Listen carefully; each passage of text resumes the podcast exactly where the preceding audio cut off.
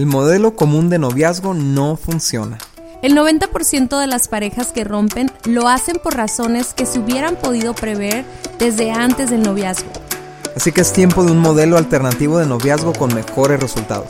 Nosotros somos Dani y Cintia y este es nuestro podcast Noviazgo Alternativo.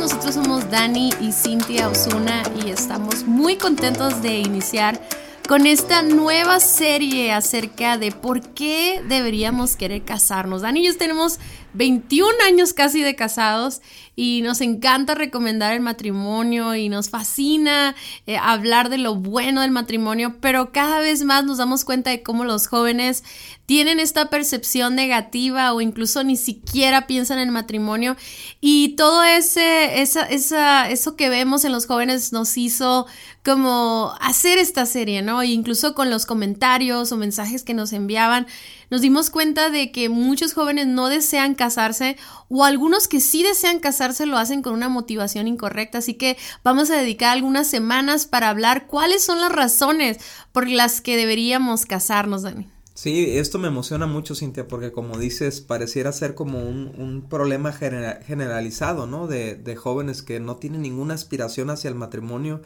Y no solamente eso, sino que le tienen miedo, le tienen temor o hasta coraje, ¿no?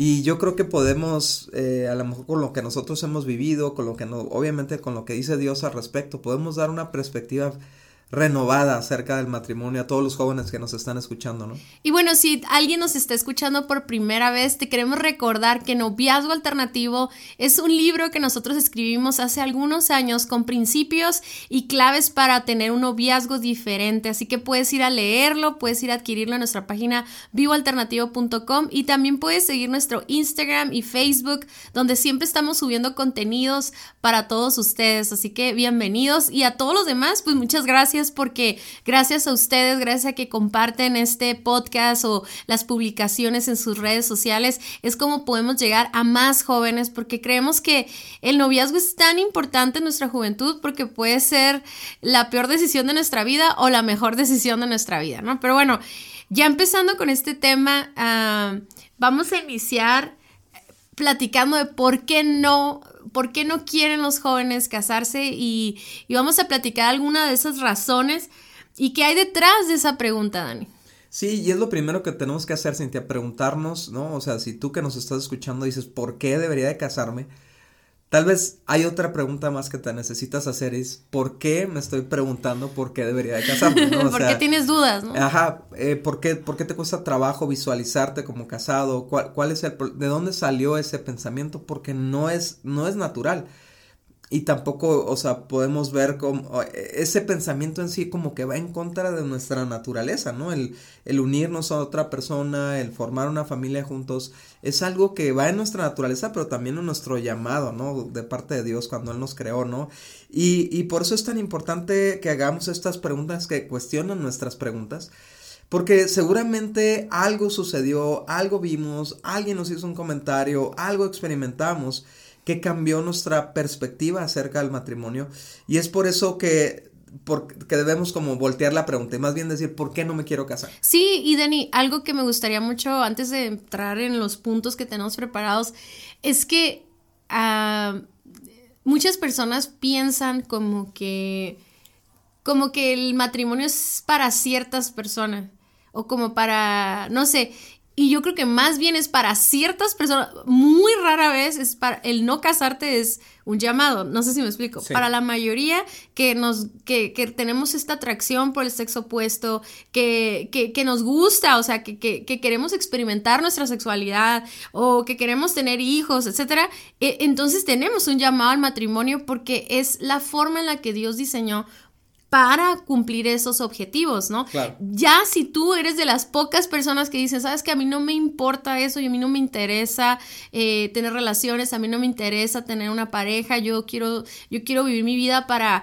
tal vez servir a Dios o para vivir para este llamado, este propósito, esta, esta encomienda que tengo, ¿no? Este, no sé, lo que sea eh, creo que son más raros los casos en los que eso sucede y que sí puede suceder, ¿no? Sí, existe, pero es muy notorio, como tú dices, ¿no? Una, una, se puede decir asexualidad, ¿no? O sea, una falta de interés por el sexo opuesto, una falta de interés por el, sí, por el sexo opuesto simplemente. Entonces, si no tengo un interés por el sexo opuesto, ni obviamente una, una confusión ahí de identidad donde también esté interesado por mi mismo sexo, eh, puede ser que yo sea, tenga un llamado a, lo que se le llama el celibato, ¿no?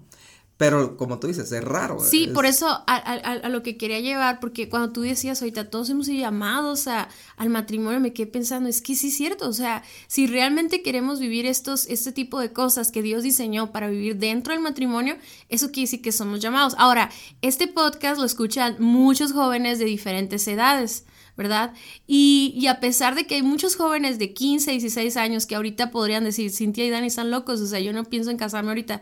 Por supuesto que no, ahorita no te vas a casar, pero desde ahorita puedes empezar a sembrar ese, esa idea, ese gusto, esa alegría de encontrar una pareja. Si tú, si tú realmente a tus 14, 15 años entiendes la importancia del matrimonio y de lo que puedes llegar a vivir, si vives una juventud sana, entonces vas a empezar a tomar mejores decisiones. Entonces nuestro anhelo y nuestro deseo de un matrimonio, de una familia, no va a empezar a los 29 años o a los 25 años. Necesita ser sembrado desde temprana edad para que podamos vivir una juventud que pueda desembocarse o ya llegar a una meta, a un final donde ya podamos tener una relación de noviazgo con el fin de casarnos, ¿no? Si yo no creo en el matrimonio, si yo no quiero casarme, entonces todas las relaciones que tenga de noviazgo van a ser sin propósito, no me va a importar qué tanto expongo mi corazón o qué tanto lastimo a otra persona. O sea, es tan importante nuestra visión del matrimonio para poder vivir eso, ¿no? Para poder vivir esa juventud. Entonces, eso lo quería dejar claro porque nosotros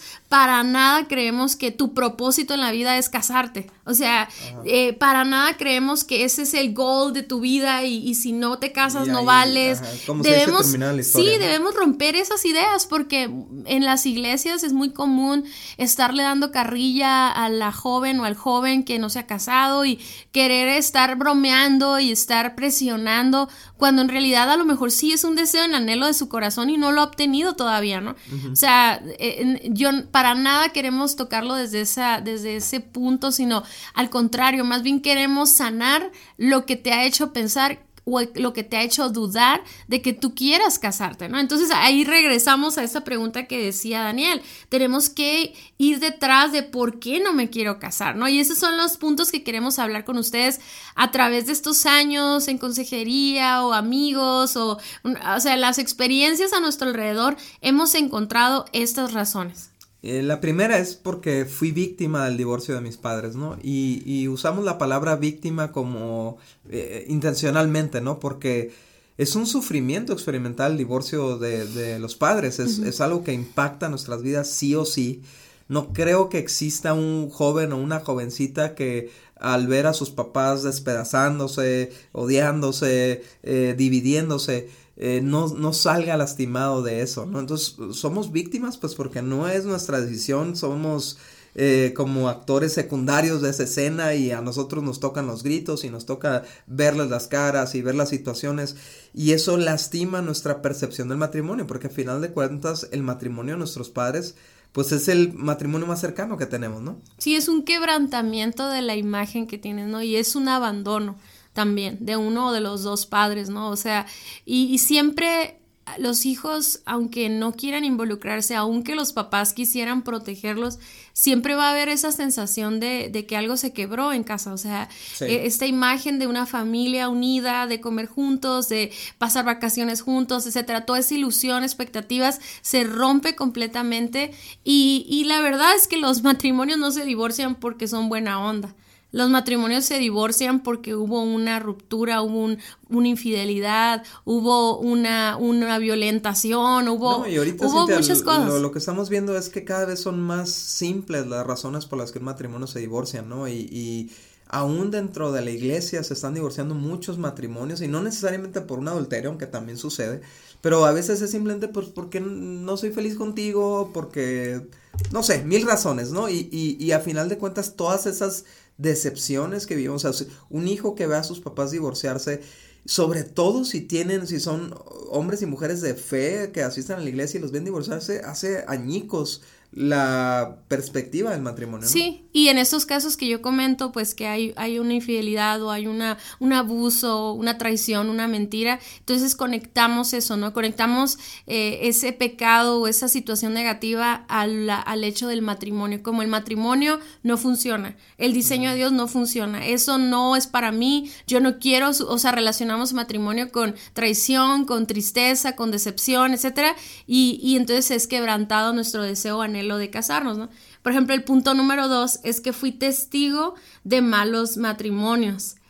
Y, eso no nada más involucra nuestro, nuestro matrimonio más cercano, que son nuestros padres, sino amistades, eh, gente de la iglesia, parientes, familias, tíos, etcétera, que de repente vemos que son bien conflictivos, que no se respetan, que, que, que están batallando económicamente, que no levantan el vuelo, o sea, que hay estos, estos comportamientos, ¿no? Como hablábamos de infidelidades, eh, el, el, el, vivir frustrados de que no te hace feliz y hablar mal de tu pareja, son formas en que la gente maneja su matrimonio y que han sido nuestros ejemplos. Y muchas veces pensamos que, que, uh, que el problema está en el, en, la, en el diseño, ¿no? Y ahorita vamos a hablar de eso, pero pero la, la, el problema es que estas personas no son temerosos de Dios, no están viviendo como Dios quiere vivir el matrimonio, pero como ese es nuestro ejemplo, decimos, no, pues para eso mejor solo, ¿no?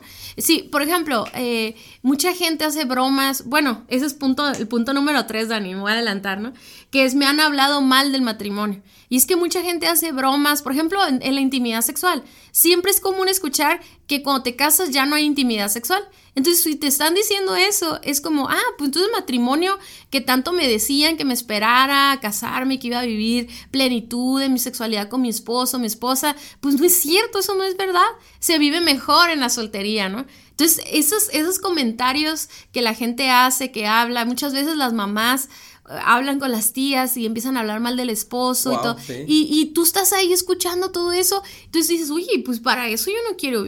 Todos los hombres son iguales, todos los hombres son machistas, todos los hombres son. O sea, todo lo que yo he estado escuchando acerca del matrimonio realmente no ha dado una buena propaganda, ¿no? No me ha dejado ganas de probar. Sí, y luego está el otro lado donde, donde los que te hablan mal del matrimonio son amigos que nunca se han casado, ¿no? Y que por ellos mismos, por lo que ellos experimentaron, por lo que ellos vieron, han decidido no casarse y hablan pestes del matrimonio.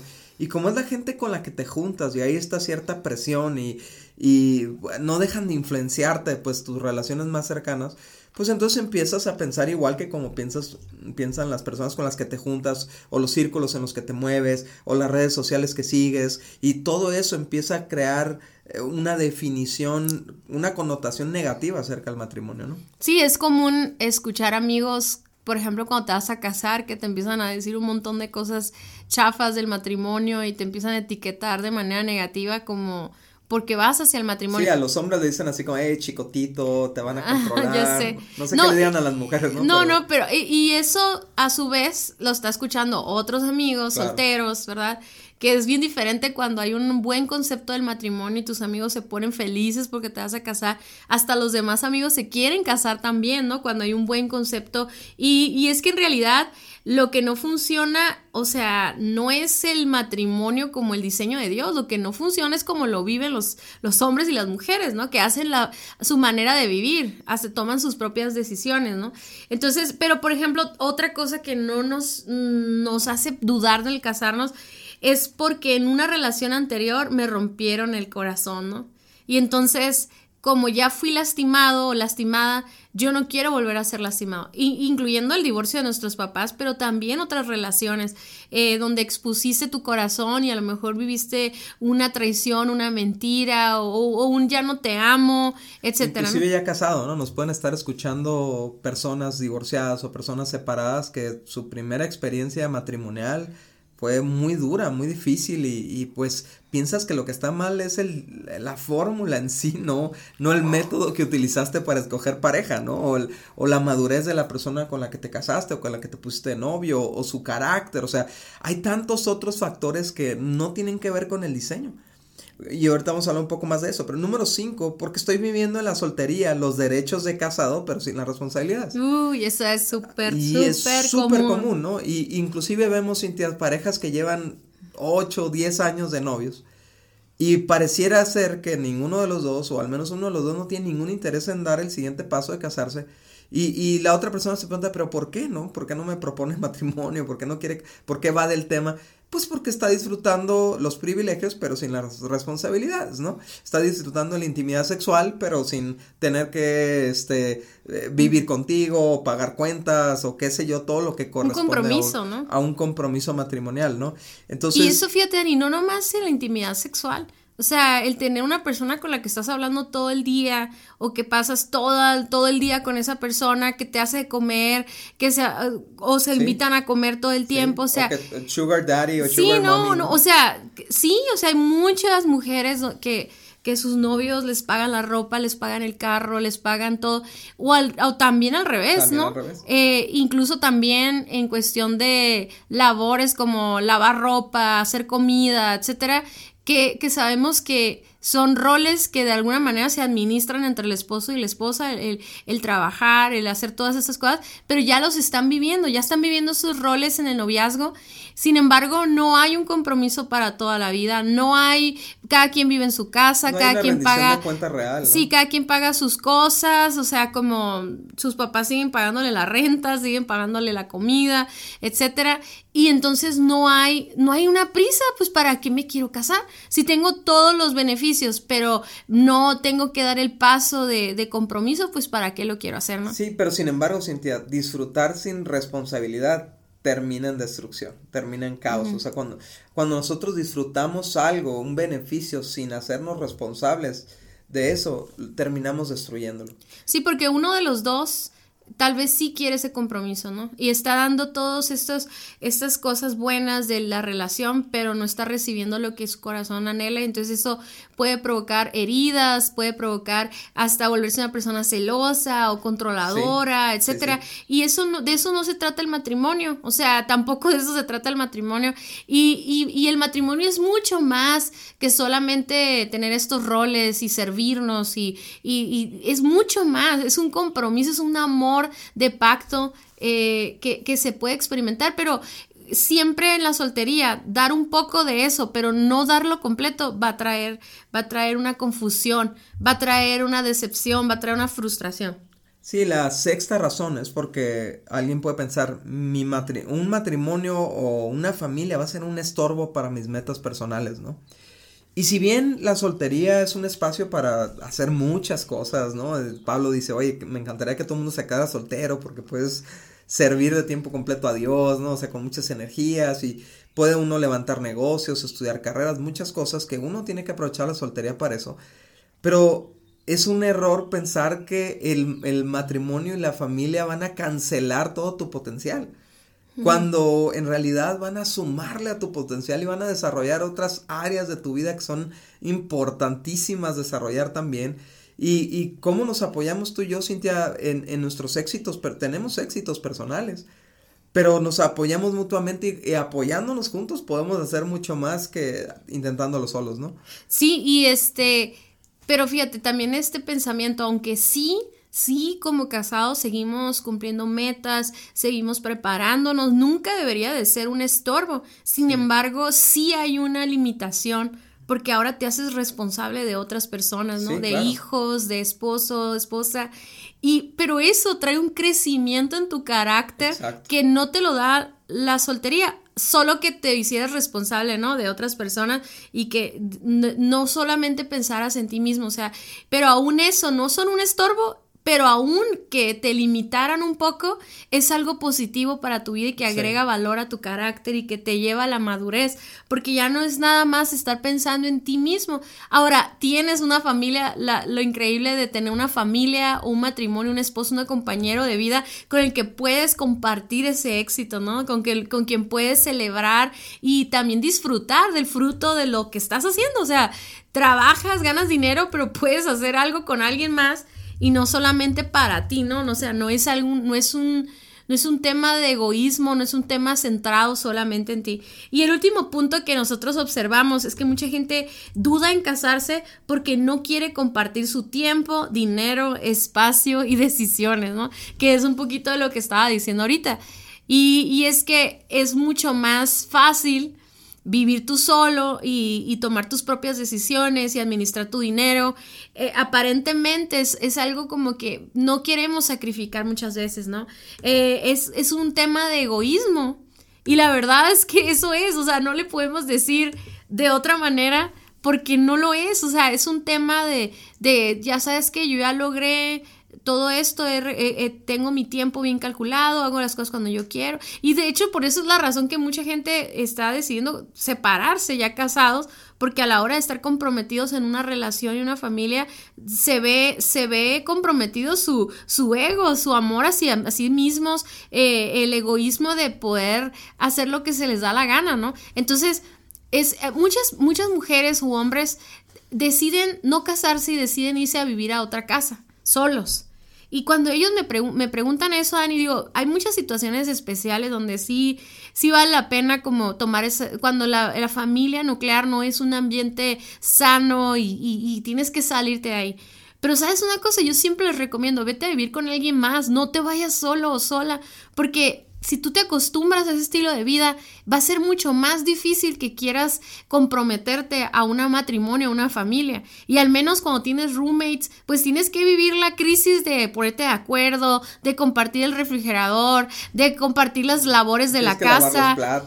sí, o sea, sí, sí se me hace de, de, de la opción de, de, salirte de casa a una edad ya, ya adulta yo preferible que te vayas a vivir con otra persona donde se ponga a prueba ese, ese músculo del amor por los demás, del servicio por los demás, porque de esa manera tú te vas, tú te vas canalizando hacia una vida familiar.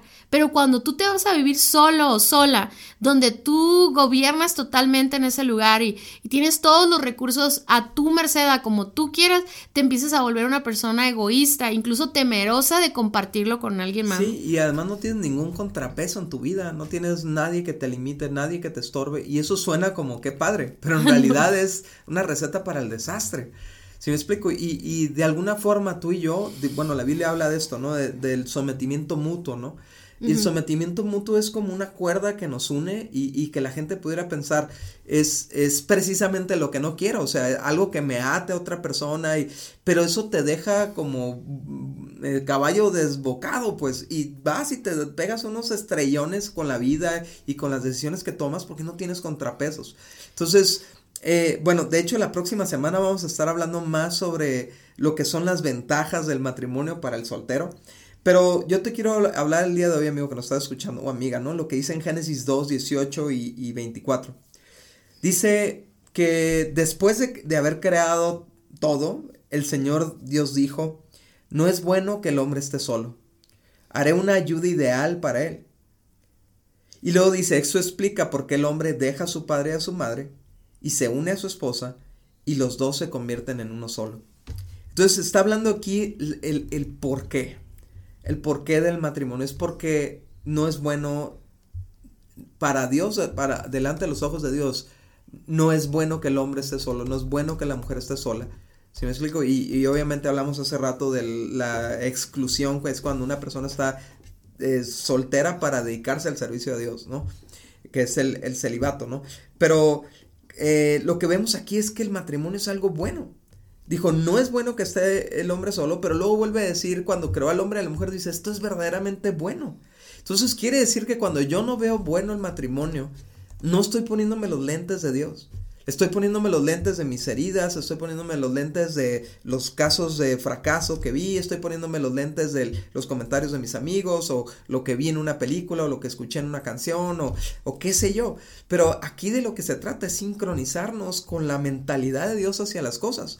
Por eso dice Romanos 12.2, ¿no? Deja que Dios te transforme en una persona nueva al cambiarte la forma en la que piensas para que puedas entonces comprobar cuál es la voluntad de Dios para tu vida, que es buena, agradable y perfecta. Entonces, tú no vas a poder experimentar un buen matrimonio o, lo bueno, lo agradable y perfecto de un matrimonio hasta que no cambie tu manera de pensar hacia eso. Y la manera de pensar de Dios es, es algo verdaderamente bueno y no es bueno que te quedes solo por las razones equivocadas, ¿no? Casarte o no casarte no debe de ser una decisión que tomas desde tus heridas, tus decepciones o tu irresponsabilidad o tu egoísmo sino es una decisión que debes de tomar por propósito. ¿Sí me explico? No es tu propósito el casarte, no, no naciste para casarte, pero el casarte es para tu propósito. De igual forma, si tú fuiste llamado a una vida como soltero para tener todo este tiempo para servir a Dios y no tienes ninguna atracción eh, eh, relacional, ese es tu llamado, ese es tu, ahí está tu y propósito. Y aporta tu propósito. Y aporta tu propósito. Sí, es bien importante que tomemos unos minutos para pensar cuál de estas razones, de estas siete razones, son las que a ti te están haciendo dudar acerca del matrimonio. ¿Por qué fue lastimado tu concepto del matrimonio, qué personas dañaron tu corazón, lastimaron tu corazón y, te han estado eh, teniendo, te han hecho tener este pensamiento negativo hacia el matrimonio como esposa o como esposo. Acuérdate una cosa, o sea, y, es algo que no está aquí, pero tal vez tú lo has escuchado o no lo, no lo hablamos, pero sí está en uno de los puntos, ¿no? Tú has estado viendo series, programas, películas, comentarios en redes sociales que han transformado tu manera de pensar el matrimonio. Que tú como esposa dices, no, yo no quiero eso. Yo no quiero ser esa esposa que critican y que, y que se burlan de esa posición como esposa o como esposo también. Entonces, la pregunta es, ¿qué has estado consumiendo? Y pedirle a Dios que sane tu corazón, que renueve tu forma de pensar para que entonces puedas vivir. No importa que ahorita tengas 14, 15 años y te faltan muchos años para casarte, que desde el día de hoy haya un anhelo por un matrimonio sano y sabes que necesitas tener matrimonio cerca de ti que vivan el propósito de Dios, que vivan el diseño de Dios, porque a mí me fascina escuchar jóvenes que de repente me dicen, desde que los conocí a ustedes, yo me quiero casar. Antes yo no me quería casar, pero cuando he visto cómo se llevan ustedes y cómo llevan su matrimonio, y obviamente yo les digo, ¿sabes qué? O sea, solo es Dios, solo es Dios en nuestras vidas, porque tal vez nosotros no tuvimos los mejores ejemplos tampoco, pero hemos decidido adoptar el diseño de Dios para nuestro matrimonio y ser obedientes a ese diseño. Y entonces yo amo estar casado y yo sé que Dani ama ser casada, casado y yo estoy segura que mis hijas se quieren casar también porque me lo han dicho y eso me encanta. Entonces es bueno que tú tengas esos matrimonios que te den esa perspectiva correcta del matrimonio.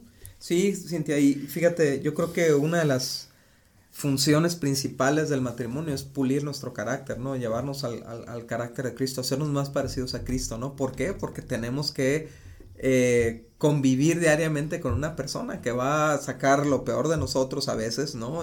Pero para que lo podamos tratar, ¿no? O que va a, confrontarnos con un problema de carácter o que nos va a poner, eh, eh, va a limitarnos en ciertas cosas, pero todo eso va formando carácter, un carácter de responsabilidad, un carácter de fidelidad, un carácter de lealtad, un carácter de, el carácter de Cristo.